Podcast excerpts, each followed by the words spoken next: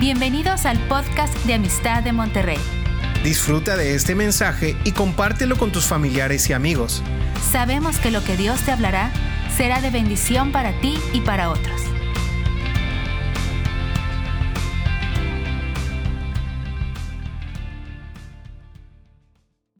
Hola, ¿qué tal? Sean bienvenidos aquí a Amistad por las tardes. Adrián y yo les damos una cordial bienvenida y hoy tenemos un tema especial que ya lo hemos estado preparando. Bueno, el tema de hoy es historia de nuestro llamado. Vamos a hacer comentarios, vamos a hablar experiencias de vida y esperamos que sea de bendición para ustedes saber cómo fuimos llamados en diferentes llamados. En Romanos 8:28 dice que todas las cosas nos ayudan para, para bien para aquellos quienes aman al Señor y para que conforme a su propósito son llamados. Noten estas dos palabras, propósito y llamado. Y hoy queremos hablar del inicio, de cómo fue el llamado que Dios puso en nosotros para llegar a esta salvación tan grande que nos dio. Pues primero que todo le damos gracias a Dios por el privilegio de conocerlo, porque es un privilegio que nos haya llamado, que nos haya escogido y también que hayamos dicho que sí al Señor, porque acuérdate que el primer llamado es que Él está a la puerta llamando, tocando, que quiere entrar, que quiere que seas parte de, de su vida, de Él, ¿verdad? De la vida en Cristo. Y nosotros dijimos que sí a ese llamado de la salvación.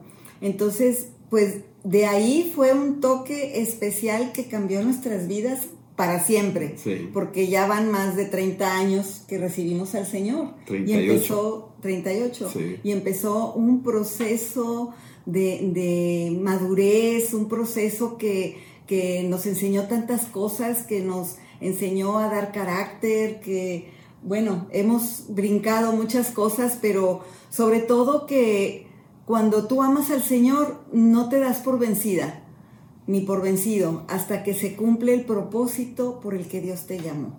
Sí, en Colosenses del capítulo 1 del 13 al 14 dice que nos llamó de las tinieblas a la luz, nos trasladó. Y pues tú te acuerdas cómo andábamos, cómo andaba yo realmente en esas tinieblas, en esa búsqueda, eh, me había metido en todas las cosas, yo era un zoológico espiritual, como siempre lo he dicho, pero ahí había un grupo de personas orando por nosotros y también la gracia de Dios que nos alcanzó. Por ahí mi mamá andaba orando por sus hijos y quiero decirles, mujeres, mamás o papás, tus oraciones son importantes. Son parte del llamado. Nuestras oraciones forman parte del llamado. Dios es el que llama, pero sí responde a la intercesión, a la oración de, todos los que estamos orando por otras personas para que se conviertan. Le pasó a Pablo estuvieron orando por él hasta que finalmente llegó la salvación a su vida. Bueno, y, en este llamado vemos el proceso, como estuvimos hablando de los procesos, ¿verdad? De la santificación, de apartarnos, el proceso de eh, la crítica, los rechazos, eh, tuvimos muchas cosas ahí que pasaron cuando nosotros recibimos a Cristo. Sí, ahí en Hechos 9:20 dice que enseguida Pablo predicaba a Cristo y yo conozco a muchos que se han encontrado con Cristo y enseguida como que de repente algo pasó y empiezan a hablar de Cristo. Y eso me pasó a mí. Yo fui invitado a un desayuno de hombres, creo que te acuerdas, un amigo, un arquitecto me invitó a, a este desayuno, pues yo fui ahí medio renuente y ¡pum! llegó el Evangelio de una manera preciosa, recibí a Cristo, llegué a la casa y le dije a Adriana lo que me había pasado. Eh, enseguida, la primera que evangelicé, la primera que le pedí que me escuchara era Adriana. Y luego ya después de ahí fuimos a las primeras reuniones. Pero déjame decirte algo, porque él llegó con la novedad, pero no era la primera novedad. Sí.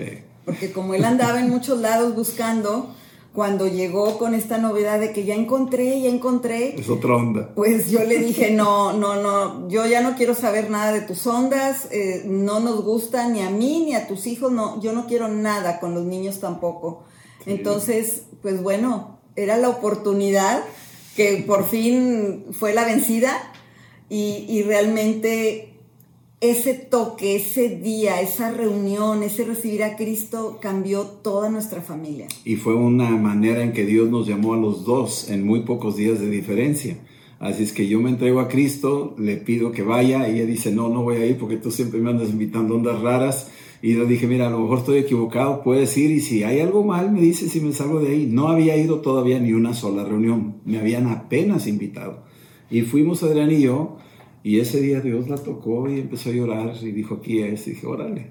Entonces, a partir de ahí, gracias a Dios, que en menos de una semana los dos fuimos tocados por el Señor, porque había un llamado cosa que no sabíamos nosotros. Y esto es nada más como el Señor nos tomó de una manera tan fuerte porque desde ese día no hemos dejado de congregarnos, no hemos dejado de servirle, no hemos dejado de pensar en Él, de, de, escudriñar la palabra. De veras que fue un cambio radical completamente. Un cambio radical. Y como le decía ahorita en Hechos 9:20, dice que Pablo enseguida predicaba a Cristo. Eso fue lo que nos pasó.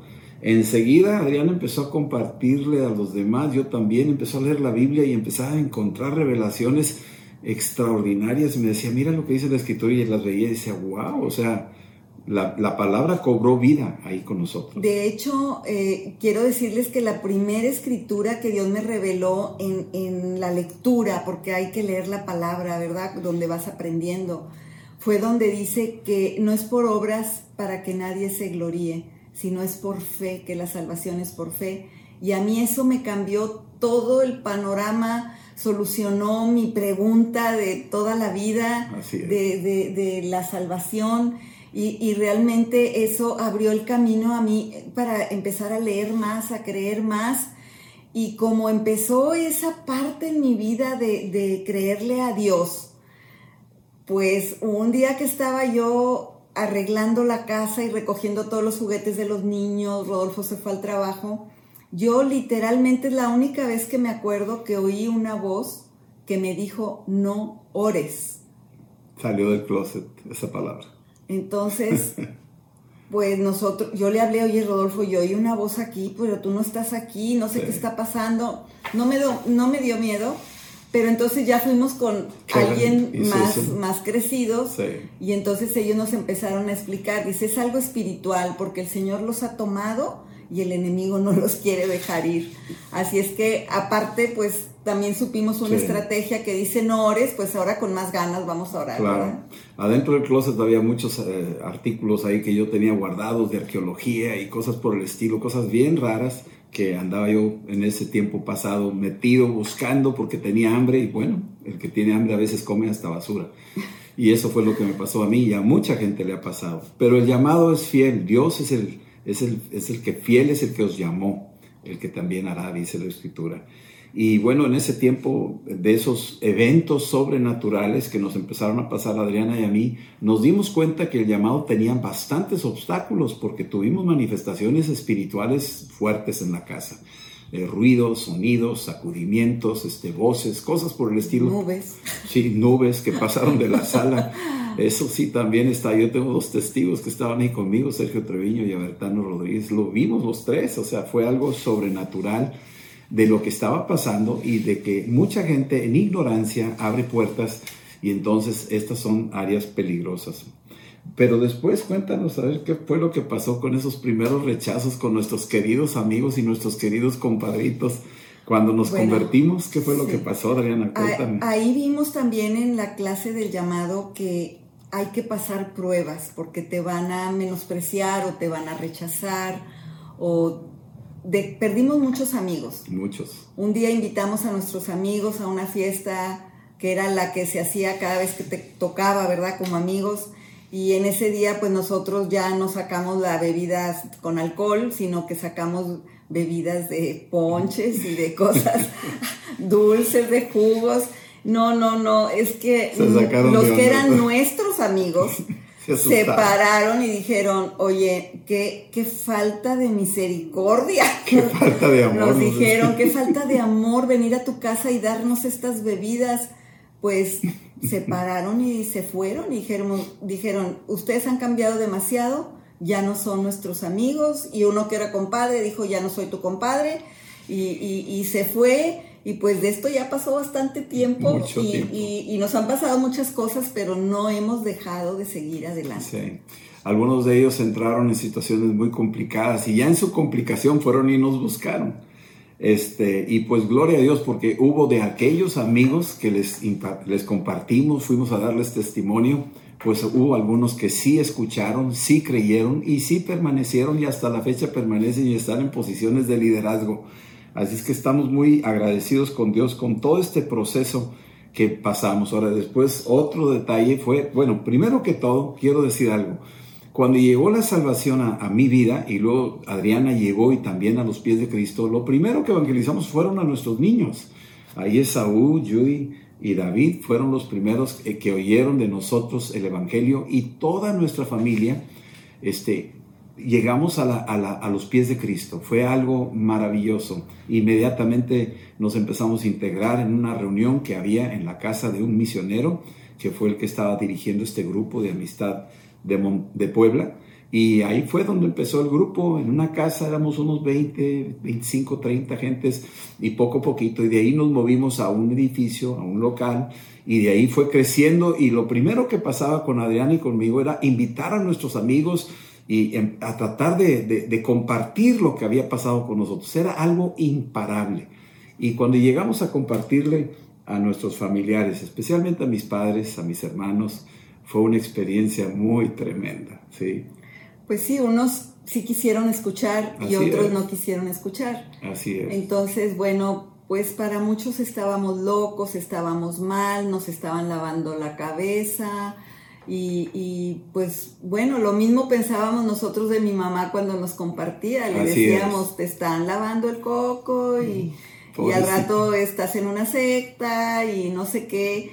Y, pues recordemos que ahora ya hay muchas iglesias cristianas así que han crecido y todo, pero en, ese entonces empezaba todo. Eh, fueron unos tiempos de avivamiento. En muchos estados de la República empezaron a crecer iglesias donde el Señor estaba tomando gente profesionista que no habían estudiado en el seminario y se estaban levantando como líderes, como pastores veíamos sanidades por todos lados. Sobrenaturales. Veíamos demonios echados fuera que a veces hasta hablaban, ¿verdad? Y respondían. Y, veíamos cosas extraordinarias que las seguimos viendo, pero recordando nuestra conversión fue una cosa que, queremos que siga sucediendo, que siga sucediendo porque nadie te obliga a ir a la reunión de oración, nadie te obliga a ir el miércoles, nadie te obliga a ir el domingo, nadie te obliga a ir a servir o a lavar los baños. Este, es, una, e, es un deseo de ir, un deseo de servir, un deseo de estar con el con Señor. Con todos los niños, o sea, estaban chiquititos y, aún así estábamos ahí, me acuerdo David todavía estaba apenas cumpliendo el año, año y medio, y ahí lo teníamos con carriola, pero estábamos en la reunión, no había impedimento para ir a las reuniones y había un hambre en nuestros corazones de estar ahí oyendo la palabra y alabando a Dios, era algo imparable. Pues yo quería comentar brevemente el que ese, este llamado a ir y predicar el Evangelio a toda criatura, este, pues le compartíamos a todo mundo y en un, en un tiempito anterior a Rodolfo lo invitaban a dar clases de, de yoga. de yoga. que pues ni sabía mucho, la verdad, de control mental, de, de todo lo que fuera budismo, no sé qué. Entonces, entre esas personas jóvenes, muchachos que él compartió, pues Rodolfo dijo, yo tengo que ir otra vez a esos jóvenes a decirles que es Cristo, que no es nada de lo que yo les he dicho. Y entre ellos estaba Martín. ¿Y por qué mencionamos a Martín? Porque Martín perduró hasta ahorita. Muchos años. Muchos años, hasta ahorita, aunque la semana pasada el Señor pues lo recogió, está con él ahora, se fue con el Señor, pero él llegó a ser un apóstol. O sea, tú no sabes a quién le estás compartiendo. Eh, y, luego tuvimos peligros en ir a compartir ahí, nos querían matar. Y, y, Martín nos hablaba, no vengan porque ya los vi, están aquí esperándolos y traen, traen armas y todo porque los quieren matar y traen piedras también. Sí, sí, y, sí, y, bueno, él era el que vivía ahí y él fue el que recibió la, el mayor rechazo, ¿verdad? Porque un día pues lo tuvimos que recibir en la casa porque dijo el como refugiado lo tuvimos el, el, rentero ya no me quiere rentar la casa. Lo corrió de la casa. El de la carne ya no me quiere vender, el del pan ya no me quiere vender, o sea, ya nadie me quiere ver en el pueblo. Entonces le dijimos, bueno, pues vente un tiempo acá con nosotros, ¿no? Y, y pues La verdad que son una familia muy hermosa y su esposa Ros fue siempre pues una gran ayuda y sigue siendo una gran mujer que sigue compartiendo lo que Dios le dio. Yo puedo decir que este, cuando recibimos a Cristo, no nos imaginamos la gran aventura en la que nos estábamos metiendo. Era un río de aventuras, una detrás de otra. Desde el primer día que recibimos a Cristo, y luego los eventos que empezaron a pasar y, la reacción de algunos a favor y otros en contra. Y empezamos a darnos cuenta que en la Biblia lo que decía se estaba cumpliendo. Dice, los peores enemigos serán los de tu propia casa. Y era increíble cómo fuimos rechazados este, por mis papás. Nos cerraron la puerta ahí cerca de dos años. No querían saber nada. O sea, bloquearon todo. Dijeron, aquí no, aquí no vas a pisar.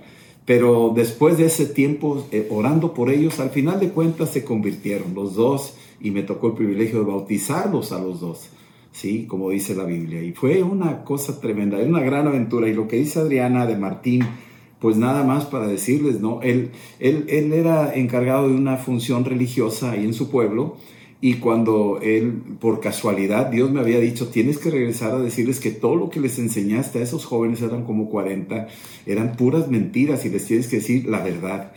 Y yo dije, híjole, Señor, yo conozco ese pueblo de Acatzingo, son tremendos. Y fue así. Y Martín un día llegó a la oficina, y ¿cómo estás? Y empezamos a platicar. Y me acuerdo que fue cuando le dije, Martín, me encontré con algo nuevo. Dijo, tú siempre andas encontrando cosas, platícame en qué te metiste ahora. Y le platiqué del Evangelio y se quebrantó. Recibió a Cristo, recibió el Espíritu Santo y luego me dijo, tienes que ir al pueblo a decirles. A partir de ese día, juntó a todos los chicos, les hablamos del Evangelio, muchos recibieron a Cristo, pero se desató una persecución.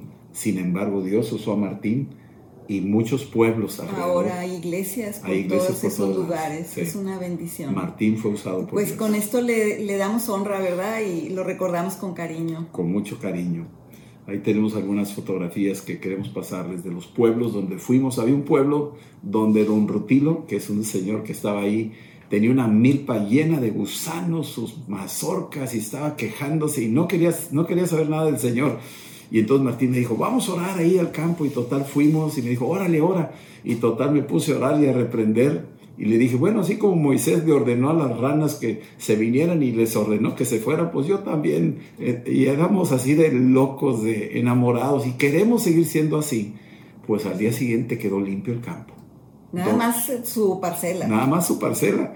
Y don Rutilo se quedó impresionado y se convirtió don Rutilo y nos, nos regaló o, donó más bien a la, a la congregación, al grupo de San Pablo Actipan. Hay una pequeña propiedad donde creció una obra y hasta la fecha hay una iglesia ahí.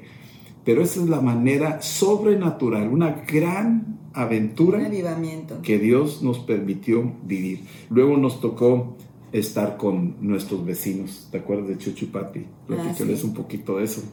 Bueno, pues yo quería compartirle a mi vecina que llegó y le llevaba las galletitas, le tocaba la puerta y, pues ella no estaba y, su esposo que es Chucho, el pastor Jesús Segura, este ni, ni, siquiera cuando, cuando veía que yo estaba tocando en la puerta, me abría la puerta pero no se asomaba, se escondía detrás de la puerta y me decía, ¿qué pasó? No, pues quería ver a Pat y quería dejarles estas galletas.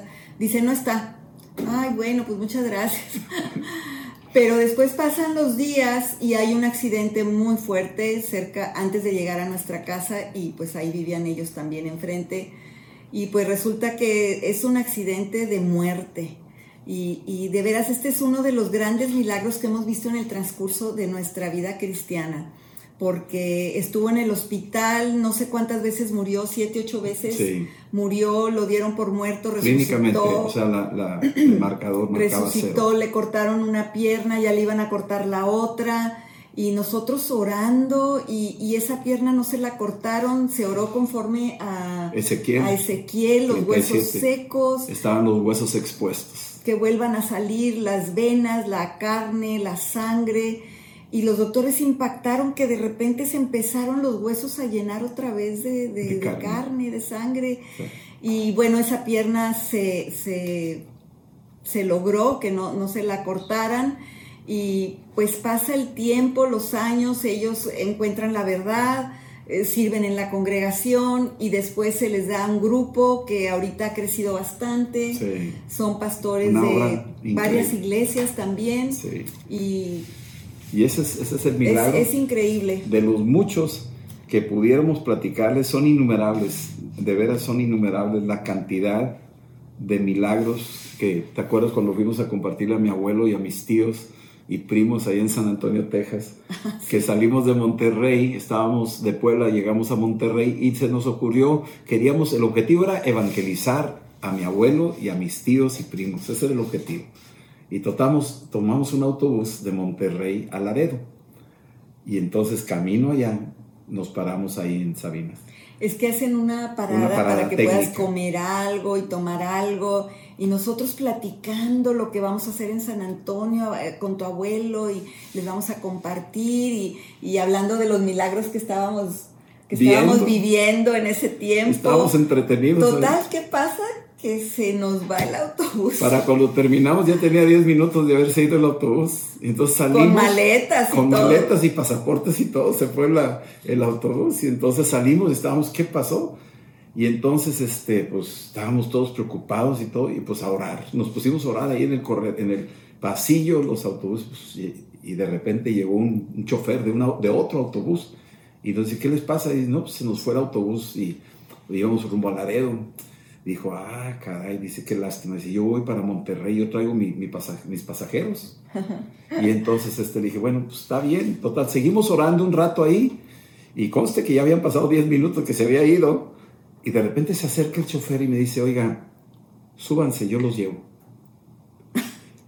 Y le dije, ¿seguro? Dijo, sí, sí, no, súbanse. Total, nos subimos al autobús con sus pasajeros. y todo. Estaba lleno. Iba rumbo a Monterrey, total, voltea el camión y nos lleva rumbo a Laredo. Total, vamos ahí y va pasando el tiempo y nomás hay que hacer números porque ya iban como 15 minutos de puro camino para alcanzarlo. Y mientras tanto, pues iba, iba en el camino y ¿qué nos dijo el chofer? Ah, pues iba manejando y nosotros dándole las gracias y decía, es que la verdad es manejando, ¿verdad? Dice, No sé. yo no sé por qué estoy haciendo esto, si yo tengo que ir para Monterrey. Y nosotros le decíamos, no, es que nosotros sí sabemos. Nosotros sí por qué". sabemos por qué lo estás haciendo. Pues porque acuérdate que cuando el Señor te envía, te, te provee, te No, respalda, nos sorprendió. te, te allana el camino y, y total. La risa fue que cuando llegamos y alcanzó y le hizo señales al, otro, autobús, autobús. y se paró y nosotros también nos paramos. Todo el mundo aplaudió en el autobús donde Nadie íbamos. estaba enojado.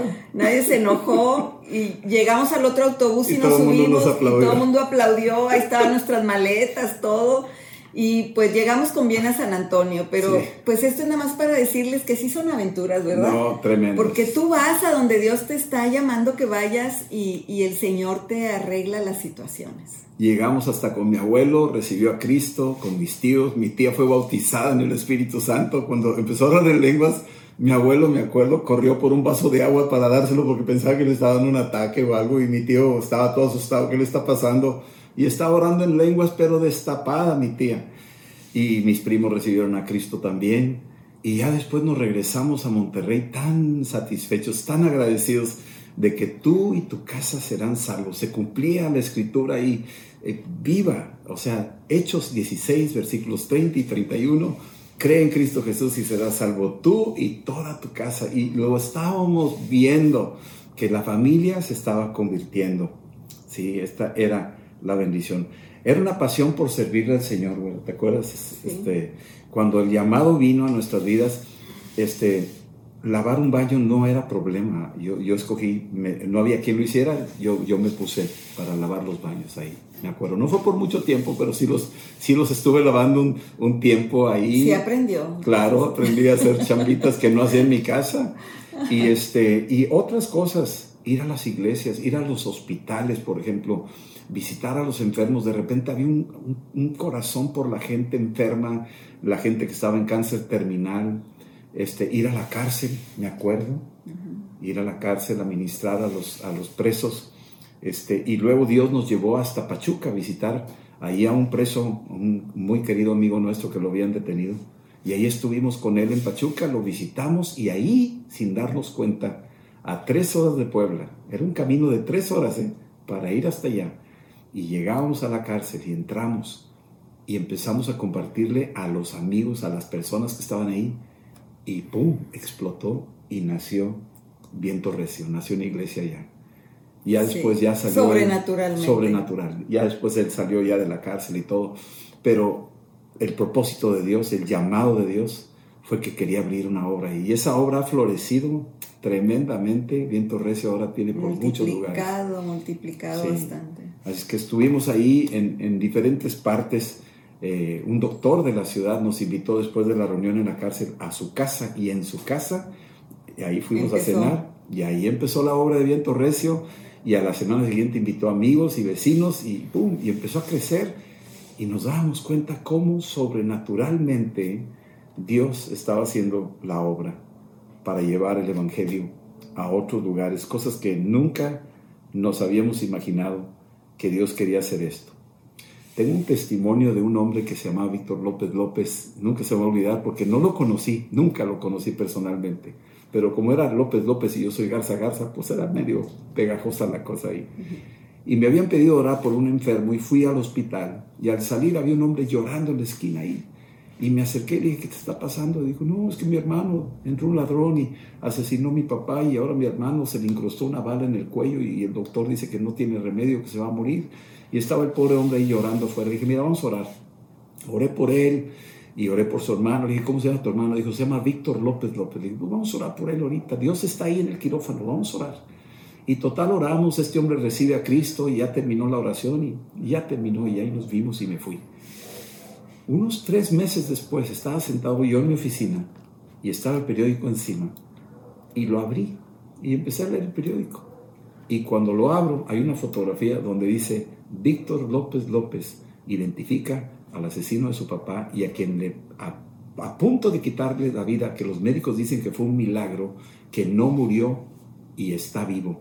Él pudo identificar al criminal y estaba la foto de este hombre llamado Víctor López López. Cuando yo vi eso, me quedé y dije, Dios contestó la oración. De ese tipo de milagros y muchos más, que nos llevaríamos muchos programas explicándoles lo sobrenatural del llamado. Y yo les quiero decir algo, el llamado tiene que ser sobrenatural. Dios quiere hacer cosas extraordinarias y Dios quiere usarte a ti con un llamado sobrenatural. Y, todo esto recuerdo que fue también un descubrir todo lo que es el Espíritu Santo, los dones del Espíritu Santo, lo que hace el Espíritu Santo. Y entonces nosotros hacíamos lo que decía la Biblia de poner las manos sobre los enfermos y sanarán y en mi nombre echar fuera demonios. Y nosotros lo creíamos y lo hacíamos. Fue como la iglesia, todo el mundo lo hacía y empezaba a crecer. Y me acuerdo una vez que invitaron de maestros a unos norteamericanos para que vinieran a hablarnos de diferentes temas. Y entre ellos estábamos platicando y decían, pues vamos a hablar de guerra espiritual, vamos a hablar de echar fuera demonios, vamos a hablar de, de cómo sanar enfermos. Y entonces dijimos, no, sí funciona, nosotros este, oramos por los enfermos y oramos por este caso y este y este, y también los demonios hablan y también salen, mira, fulanita y fulanita antes estaban endemoniadas y ahora son libres. Entonces ellos se quedaron asustados porque ellos como que nos iban a enseñar la teoría, pero no tenían esa, práctica. esa experiencia que nosotros sin tanto estudio y sin tanto dudar y creer o no creer, nosotros nada más porque decía la palabra, lo hacíamos, creíamos y lo veíamos. Así es, le creíamos a Dios y lo hacíamos.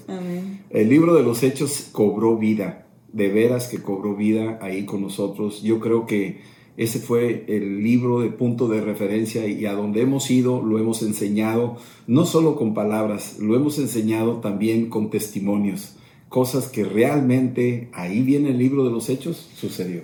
Así es. Eh, llegó el momento donde en el crecimiento de ver cómo iba creciendo, yo quiero nada más mencionar en Hechos 1.8, dice ahí, que recibiréis poder cuando haya venido sobre ustedes el Espíritu Santo, y me seréis testigos.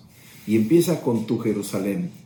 Y si uno empieza a revisar, como Adrián y yo lo hemos platicado, empezó con nuestro Jerusalén, empezó en la casa con nuestros hijos, y luego empezó ahí con nuestros papás y hermanos. Amigos. Empezaron con amigos. Esa era nuestra Jerusalén. Y luego de ahí Dios nos llevó a más. Dice ahí, en tu Jerusalén, me seréis testigos en tu Jerusalén. Y luego en Judea. Y en Judea estamos hablando de otros lugares alrededor. En esa Judea pues era Catzingo, Tepiaca, San Pablo Actipan, luego Pachuca. Esa era nuestra Judea. Dios nos empezó a mover a esa dimensión eh, que era cada vez más y más y más, donde nuestros empleados en el trabajo, ellos se convirtieron, había un administrador mormón, también se convirtió, me tocó bautizarlo, este, el primer milagro fue un niño que metió la mano en un molino de, una tortillería que hacía tortillas y metió su brazo en, una, entre los rodillos y, este mormón vio eso y estuvimos tratando hasta que empecé a orar y a reprender a la máquina, hablarle a la máquina, digo eso ni, ni siquiera se me había imaginado a mí hacer una cosa así. Se detuvo la máquina y total sacaron los rodillos y el brazo lo envolvimos, se fue al hospital, radiografías, no tenía absolutamente nada cuando el brazo, este, esta porción, había sido doblada como una U. Todo el mundo lo vio. Y cuando vieron eso, se convirtió toda la tortillería, se convirtió el mormón, se convirtió medio mundo. Fue algo sobrenatural. Dice Jesús esto, y tú en el llamado recuérdalo, tú vas a ser un testigo de Cristo en tu Jerusalén, en tu Judea, ¿sí? Y lo que siempre decíamos, Rodolfo y yo, es pues qué difícil aquellos que no conocen el Espíritu Santo porque cuando vas y, sirves a Dios con ese poder y autoridad que te da el Espíritu Santo, con los milagros, es con que te abre puertas, todo lo sobrenatural, pues es más fácil ir con el Espíritu Santo en tu llamado. Sí, fuimos a... Que actúe el Espíritu Santo. Dejarle espacio a que el Espíritu Santo... Es que sin Él no vamos a poder hacer absolutamente nada. Dije, sin mí no vas a poder hacer nada y entonces llegamos hasta nuestra Samaria. La semana que entra queremos compartirles un poquito de esos, últimos puntos que son la Samaria, los confines de la tierra, porque el llamado continuó, no se detuvo ahí y hasta la fecha continúa.